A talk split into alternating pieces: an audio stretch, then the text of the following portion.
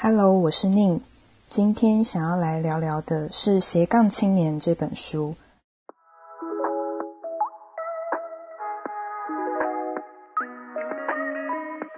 相信大家可能都有在畅销排行榜的书架上看过，或是近年也很常听到这个概念。我自己一开始完全不知道它是什么意思。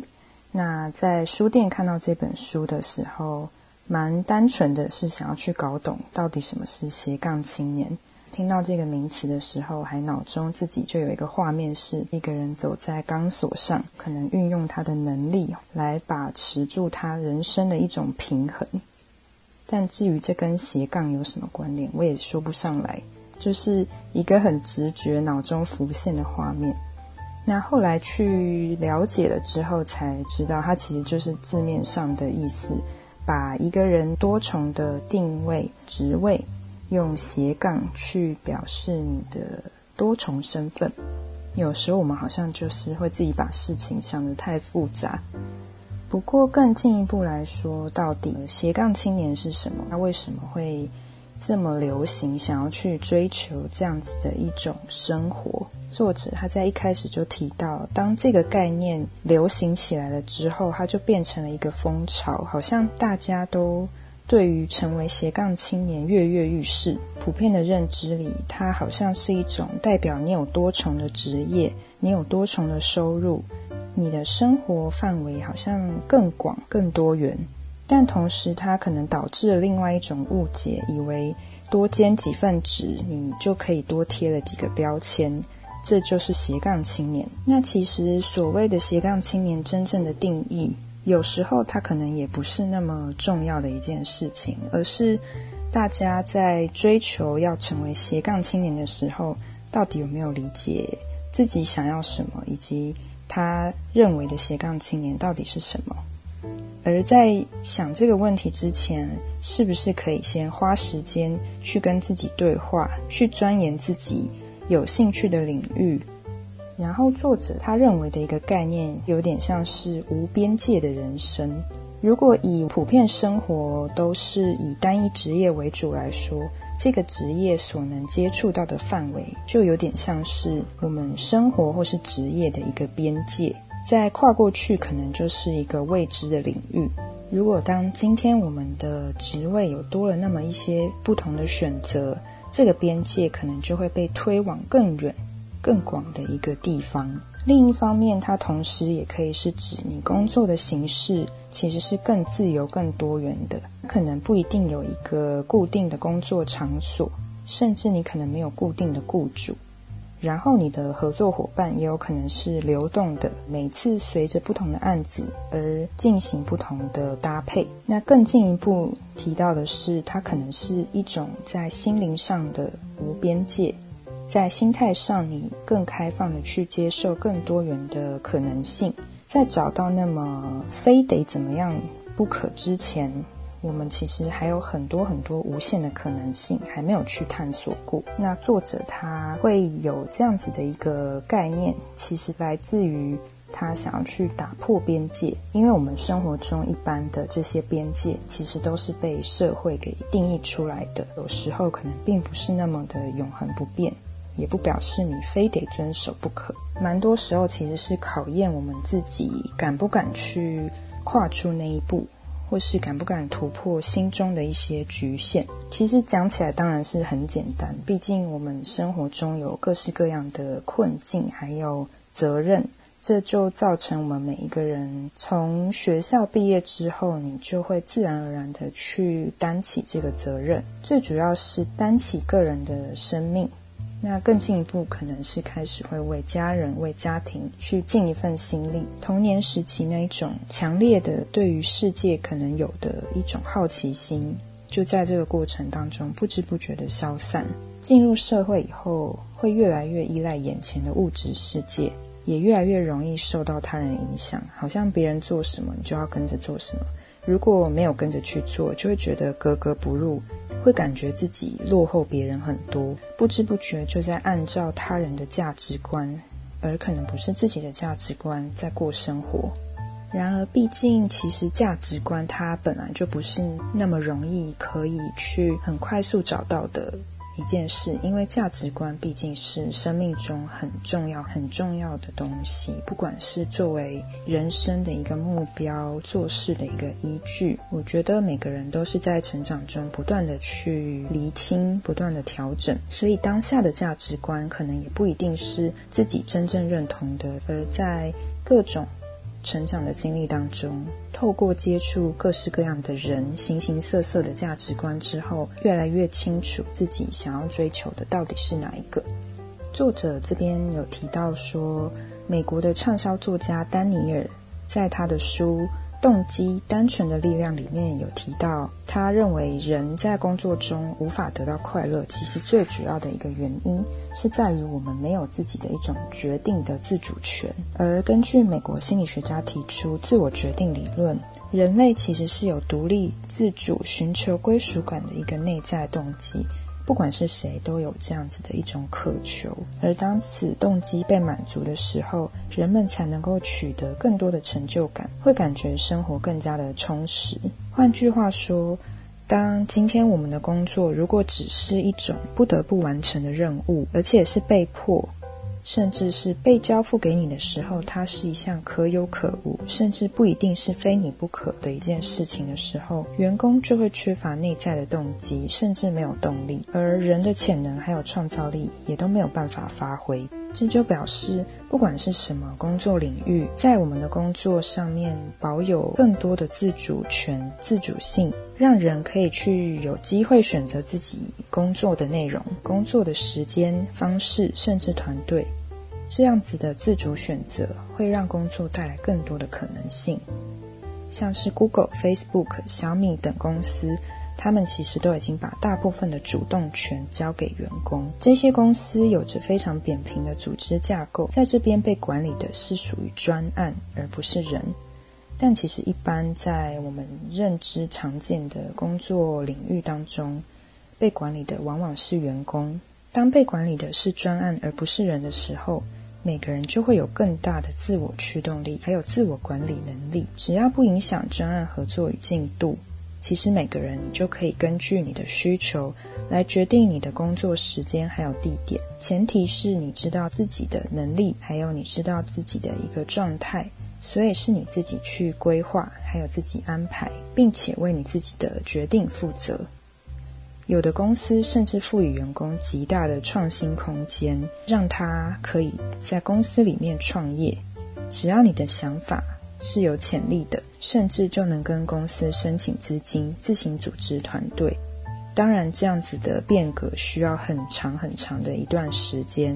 而在这之前，从工作中可以获得乐趣的唯一方法，就是要靠主动的探索跟创造，或者是离职。离开去做自己喜爱又能赚钱的事，一样是听起来非常理想，许多人渴望，但不是那么容易，也甚至不是当下最适合的选择。因为这表示你需要有明确的自我认知，你要有足够的实力、执行力，还有强大的内心，你才有动力去往这个方向，才能够说离开就离开。光是看到这里，就会觉得怎么可能这么容易？以我来说，就一定会先是自我怀疑，说我凭什么？我就没有那么有能力，也没有其他人聪明，那我到底可以靠什么去做自己的事业？对大多数人来说，其实更需要的并不是要不要离职，而是你要怎么在工作中去取得更多的自主性，也就是自主决定的一个空间。其实从另外一个意义来说，斜杠青年，他要提倡的就是一种你主动去探索，让自己的生活更多元、更快乐、更有弹性的方式。它让我们在保留一份稳定工作的同时，你也可以去探索不一样领域的可能性，从而发掘人生的热情还有意义。而其实我们所追求的快乐，很大多数就来自于，如果我们找到了一份适合自己的工作。能够在工作中找到自己的自主选择，你就能去享受这份工作带给你的快乐。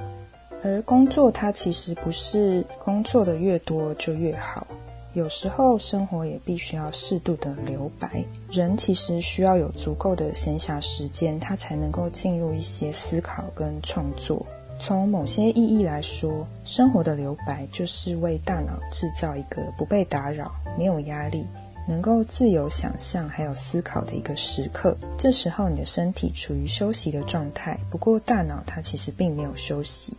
有点像睡眠的时候，大脑其实它还在继续忙碌着，把白天的资讯整理消化。过程中，大脑会梳理近期形成的记忆，使它们变得更加的有用。所以，尽管生活留白的时候看起来无所事事，其实大脑仍持续在工作。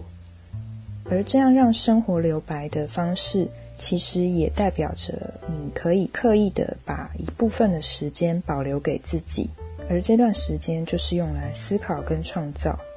让自己的思绪可以以一种比较自由弹性的方式去发展。蛮多时候，人生的一些灵感跟刺激，就会来自于这些我们在休息跟放空的时候。作者的状态是，他在辞职休息的一段时间当中，他有了大量的阅读还有思考空间，也因为那段时间的沉淀，他开始书写。而走上了写作的这条路，很多时候我们就是在这种悠闲无目的的探索中，一边去认识自己。可能是因为我们身处的一种文化社会，把努力还有勤奋视为美德，似乎就会把忙碌跟创造去画上等号，好像具有上进心的人。就会倾向于你随时都在忙碌，而非悠闲的状态。而大部分的公司也更愿意看到员工保持忙碌的一种状态，不管是不是装忙，看起来有在做事，就是一种好的象征。也因此，无论在工作或生活，我们都很难让自己成为一个拥有独立思考能力还有创造力的人。于是，大家逐渐擅长把简单的事情复杂化，就像刚刚说的。你在做的一件事情，可能其实不用花很多时间，但因为上司希望大家看起来有事情做，所以大家就变得很会装忙，然后再花时间去处理这些人为制造出来的新问题，只是为了看起来很忙碌。而工作之外，又用各种零碎的资讯填满了大脑，以为有新的东西进来就是学习，只要你持续的有在吸收，就是在利用时间。但其实。过程当中，所谓的过滤还有适度的休息，其实也是很重要的一环。就像有时候我们会有一些资讯焦虑症的状态，你会觉得好像很多东西没有跟上，你就会感到焦虑。别人在讨论什么，你不知道，你就会觉得我好像没有在状况里。但其实整体来说，资讯跟知识都没有真正可以吸收完的一天。光是自己书架上的书，我就没有看完的一天，就会觉得重点是在于我们持续的去吸收，不是用一种逼迫自己的方式去囫囵吞枣的吸收，而是能在状态是适当的方式下，按照自己的食量还有心情的状态去慢慢的吃下这些东西。就像身体的消化不良一样，我相信人的心智在吸收知识跟资讯上，一定也会有消化不良的情况，而这应该不是我们真正想要的一个状态。其实我们常常会听到一些概念，像是自我实现啊、发掘自我潜能、做最好的自己、成为你应该要成为的自己的这些励志的语言。不过它的。作用有时候就只停留在激励的这个层面，很难带来真正更多的启发。主要的原因是来自于这些关键字的含义其实蛮模糊的，因为对每个人来说，有独特对应到你的一些语言，是你可能要自己去梳理的部分。什么叫做自我？什么叫做如何实现自我？那应该要成为的自己又是什么样子？潜能又是什么？可能要先去解答这些对自己的疑惑，这一些激励才能真正的产生意义，而不是成为一个符合大众的一种名言佳句，不是只流于转贴宣传，可是没有真正在生活中帮助到你。其实不管我们要做什么。我们想要去让自己变得更好的这些学习跟投资，其实它没有办法立刻产生回报。不管你做什么，都是需要经历一段时间，不管它是一年、两年，甚至三年、五年，我们要先有心理准备。投资自己就是需要这样子的一段时间，而这延伸到的是，这关键在于时间的累积，而不在于你什么时候开始。换句话说，你去做一件事情，不管你什么时候开始，坚持去做这件事情，你可能做了一年、做了五年之后，它便会开花结果，或是用你意想不到的方式，产生人生的各式各样的回馈。因为现代社会让很多人失去耐心，或者说这个社会它对于工作、对于人的要求是一种速成，学什么都要越快越好。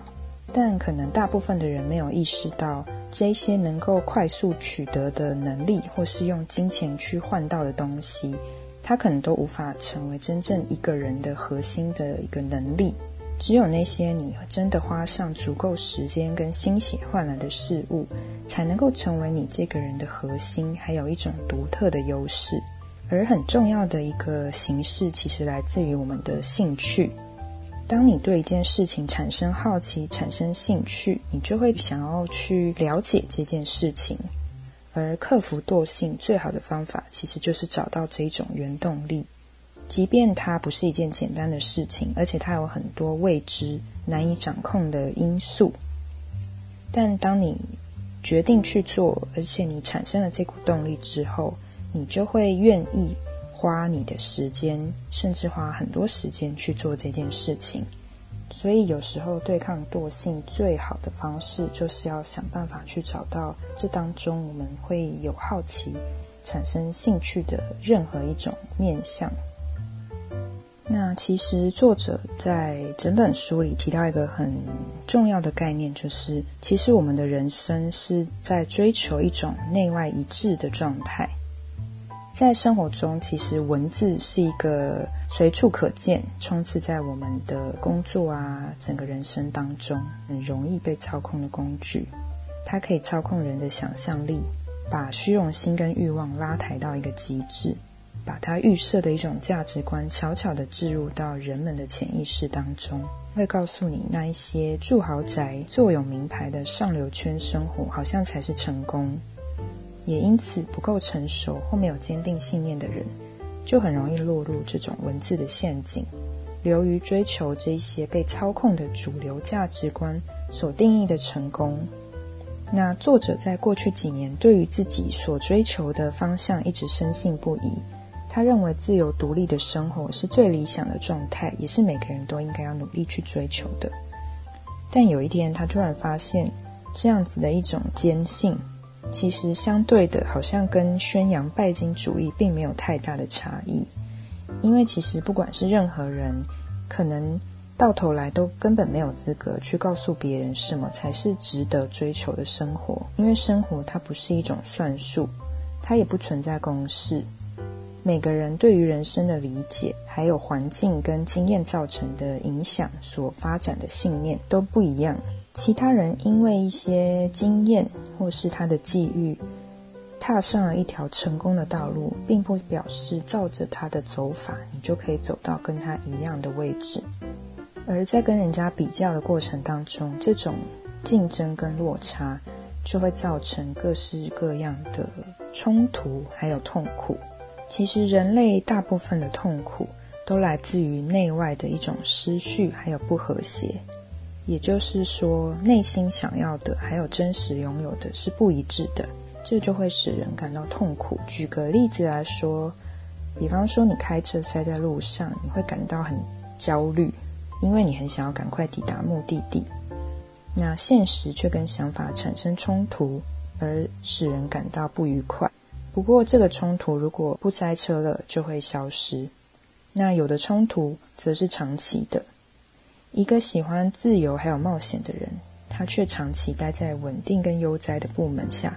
他长期下来一定会不开心。一个渴望自我实现的人，却不获公司重用或苦无机会发展，那绝对会终日生活在痛苦里。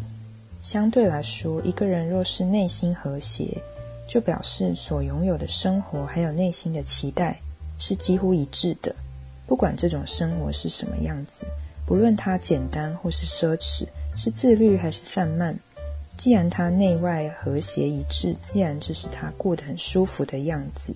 那其他人就没有什么好去评论的。所以作者他不再去评价别人的生活。也不再觉得所有的人都应该要追求一种什么样的状态，包含斜杠青年，即便这是他写了这本书所推崇的一种状态跟生活方式。不过，其实他就只是在阐述这是一个什么样的概念跟定义。最终，每个人其实还是要去找到你认为最适合你的一种生活方式。人生没有必须，也没有标准。唯一值得推崇跟鼓励的，就是敢于改变的勇气，还有坦然接受的智慧。勇于改变，在我自己听起来，有时候就会觉得好像是说啊，我自己不够勇敢啊。对我就是不想要去跨出现在的一种舒适圈，我不想要改变现在的方式。现在好好的，为什么一定要去做什么做什么？那所谓的敢于或是勇于改变，只有当我自己发现。一件新的事物是非常有趣，或是我非常好奇的时候，其实我自己就会去产生这个动力，我就会忍不住的踏出那一步。比方说，当我开始去录音的这件事情，就在于我想要去更了解自己。跟自己有一些对话跟思考的时候，透过这种方式去整理跟记录，甚至有机会跟更多人分享，它让我产生了一股动力，让我在过程当中去认识自己，而且在这个过程当中感受到，这好像是我很喜欢，并且真的是我想要的一个方式之一。那我相信，对于每个人来说，真正有意义的就在于那是你自主去挖掘的一种新的可能性，并不是为了任何人去做，而是为了你自己去做。这样子的勇敢，就来自于是你听见了自己的声音，然后自然的跨出那一步。很多时候，我们需要的一些激励，都不在于应该要做什么，为什么不做什么，或是到底要做什么。通常都充斥着一种起始句，好像是逼迫，好像带着一种非常速度感的，是我们要赶上这个轨道，赶在社会的这种节奏上，我们才不会被丢下，才不会失去竞争力，才不会被抛弃等等。那换过来说，当我们自己不是那个随意就抛下自己的人的时候，其实我们就可以去找到自己可以探索的各种可能性。不同的兴趣跟探索，它可能就像是不同形状的碎片，散落在我们的生活当中。从点到线的过程，甚至可以编织成面，它就像是串起了一个项链。这个项链或是这样编织的过程，它可能会创造出一顶自己的帽子、包包，甚至是各式各样我们想要的东西，是一个更立体、更全面的组成。而这每一个碎片都是不可或缺。它造就我们人生的重要的拼图，所以每个人有自己走的一个方式，拼凑的过程，那是属于每个人的故事。对于生活有更多的好奇心，去发展出更多的可能性的同时，你就有可能自然而然的变成一种斜杠的生活状态。它不是来自于一种目标，它也不是一个结果。斜杠它比较像是一个过程。而我们是透过探索自己的过程当中，自然而然的去发现生活更多的可能性，去更贴近自己。那这就是今天的分享，希望可以有机会再跟大家多聊聊各式各样的书籍。我们就下次再见喽，拜拜。